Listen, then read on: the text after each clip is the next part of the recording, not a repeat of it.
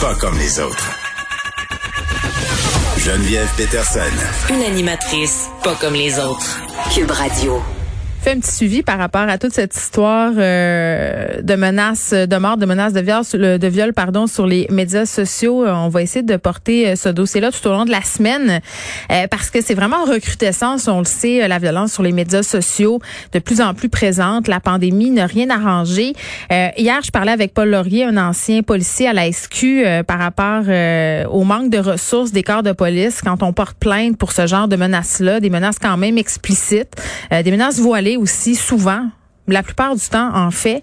Euh, et vraiment, là, ce qu'on se rend compte, plus on fouille, plus je fouille ce dossier-là avec l'équipe ici, euh, plus je reçois des témoignages aussi, c'est que tout ça, c'est long, c'est fastidieux. Puis je le répète, la police, vraiment, là, en tout cas, me concernant moi, mon histoire personnelle, puis c'est un peu ce que je ressens euh, parce que j'ai reçu de nombreux messages où on me racontait des histoires un peu semblables c'est que dans la plupart des cas, on sent vraiment que la police a une réelle volonté d'aider, euh, reconnaissent le problème, reconnaissent que ça fait du dommage, mais ont un peu les mains liées à cause des lois, à cause de, la priorité aussi, là, parce que c'est un crime où euh, il n'y a pas de sang, donc on établit est-ce que c'est vraiment dangereux ou pas. Mais au-delà du travail de la police et de ce que permet ou pas de faire le système de justice en ce moment, puis je vous le dis, là, on va essayer de leur parler euh, à la police pour savoir ce dont il y aurait besoin, pourquoi ils peuvent pas agir. Moi, j'aimerais ça qu'on me l'explique. Euh, je vais pousser plus loin la réflexion.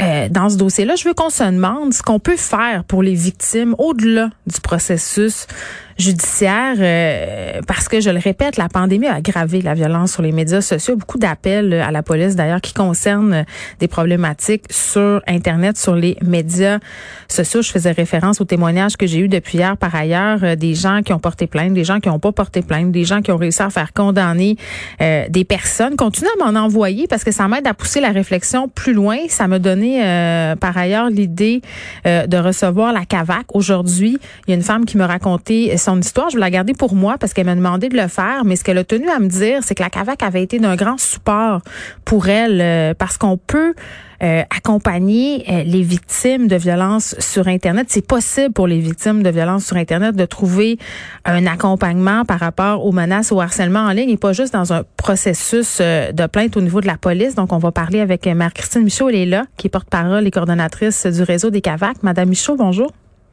Bonjour, Mme Merci euh, de recevoir. Ben, écoutez, ça me fait grand plaisir parce que je trouve ça important qu'on parle de la problématique de la violence sur les médias sociaux, euh, non pas seulement euh, dans un aspect judiciaire, puis dans un aspect de porter plainte.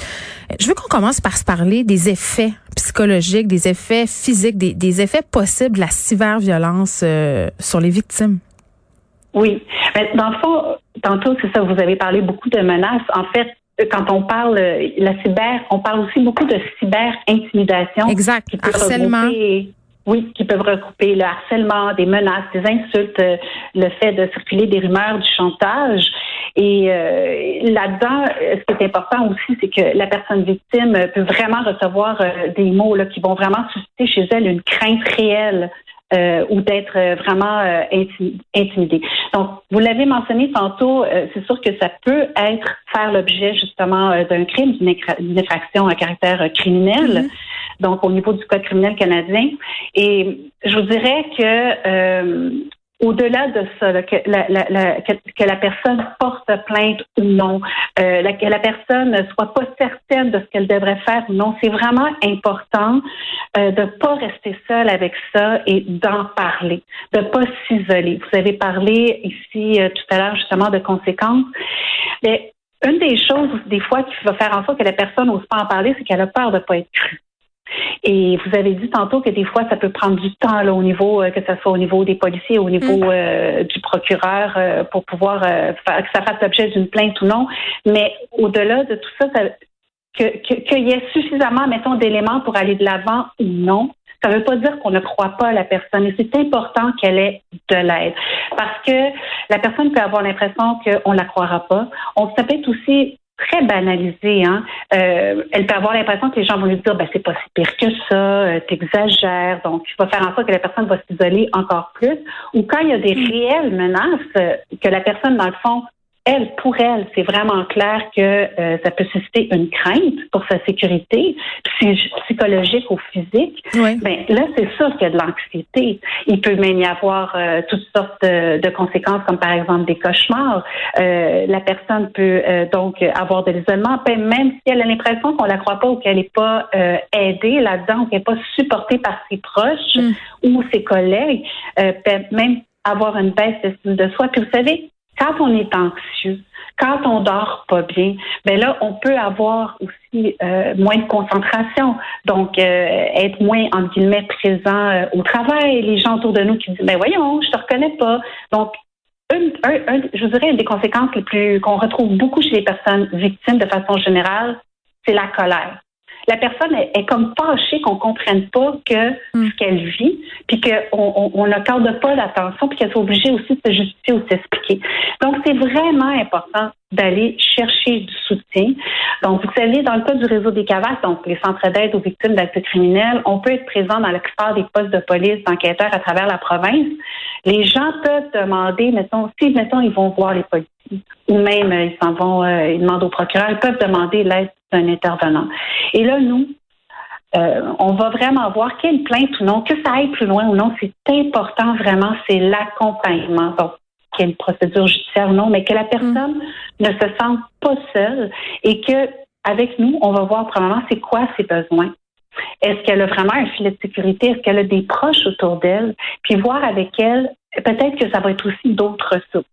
Euh, je pense par exemple euh, des ressources parallèles, euh, par exemple une personne dont les photos ont été se retrouvent sur internet, tout à coup, là, ce qui était son passé reste son présent tout le temps. Donc, il y a toutes sortes d'organisations qui peuvent aider, là, comme ou toutes sortes de trucs aussi qu'on va donner, comme penser cybersécurité.ca. Il y a beaucoup d'organisations de ressources mm. aussi à qui on peut on peut euh, transférer la personne. Oui, puis euh, bon là, on, vous avez dit elle, bien entendu, il y a des hommes aussi qui peuvent être victimes euh, de cyber. ah oui, je parlais de personnes victimes. Oui, c'est ça. Non, mais je veux juste qu'on le précise ah parce que c'est important que oui que tout le monde se sente concerné par tout ça.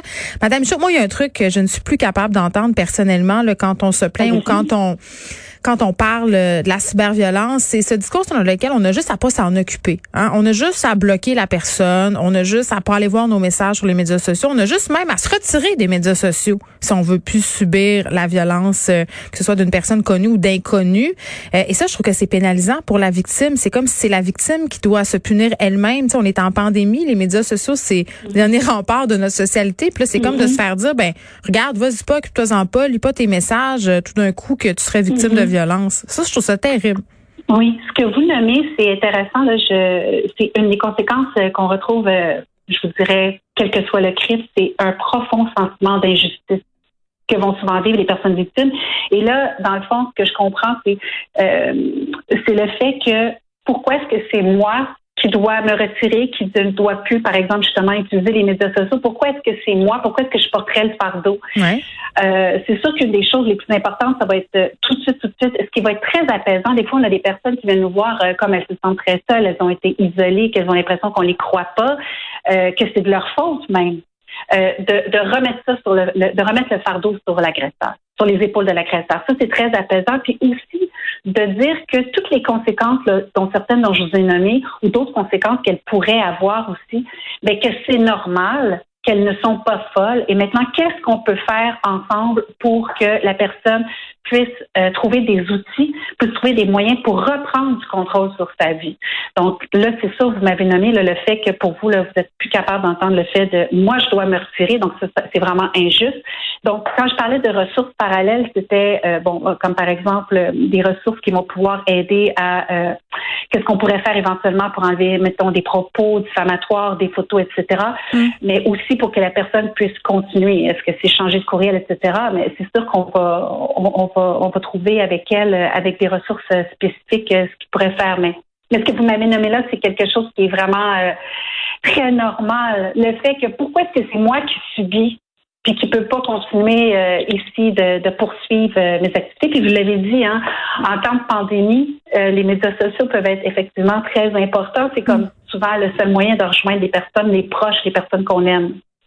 Oui, puis je trouve ça super important euh, parce que moi, ce que je veux pas qu'il ressorte de tout ça, de, de ce dossier-là qu'on fouille depuis le début de la semaine, euh, c'est que ça sert à rien d'entamer des démarches. Je veux pas, je veux pas que ça soit ça qu'on retienne. On n'est pas obligé d'en entamer, mais même si le système judiciaire, que les policiers ont des limites, euh, c'est à force d'en entamer des démarches, les choses vont changer. Puis ce que je voulais montrer aujourd'hui, c'est qu'on n'est pas seul et on n'est pas obligé d'être seul tout le On peut être accompagné pendant ces démarches-là, que ça donne quelque chose au bout du compte ou non. Oui, parce que parce que vous savez, la recherche, elle est tellement claire depuis des années. C'est pas nécessairement le résultat plutôt que le processus le plus important. Le fait que la personne se sente accompagnée, que ce soit un processus judiciaire ou non, parce que des fois, par exemple, il y a des agresseurs qui vont être anonymes. C'est pas facile. Là. On ne sait pas sur qui qui est recherché. Euh, donc, à ce moment-là, ça va vraiment être important. Qu'est-ce qu'on peut mettre en place pour que la personne aille mieux? Puis, une chose aussi qu'on fait, parce que vous l'avez nommé, hein, vous avez dit qu'il y a des hommes, nos services sont pour, euh, quel que soit l'âge de la personne, quel que soit le genre, l'identité, l'expression de genre, euh, et quel que soit aussi le moment où le crime a eu lieu. Parce que la personne victime, elle a, son rythme. Euh, ça pourrait être arrivé il y, a, mm. plusieurs mois, puis elle n'a pas été capable d'en parler. Donc, quel que soit le moment, la personne peut venir euh, nous trouver, mais aussi les proches, parce que un proche peut se sentir très, très impuissant de pas pouvoir aider la personne victime ou de voir ou de craindre même pour la sécurité. Donc c'est important. Eux autres aussi vivent des conséquences. Donc c'est important d'aller chercher de l'aide pour voir qu'est-ce que eux peuvent mettre en place pour mm. aller mieux. Puis aller mieux, ça veut dire aussi donner du soutien à la personne victime, le, soutien le plus adéquat possible parce que chacun réagit de façon différente, chacun a des rythmes différents.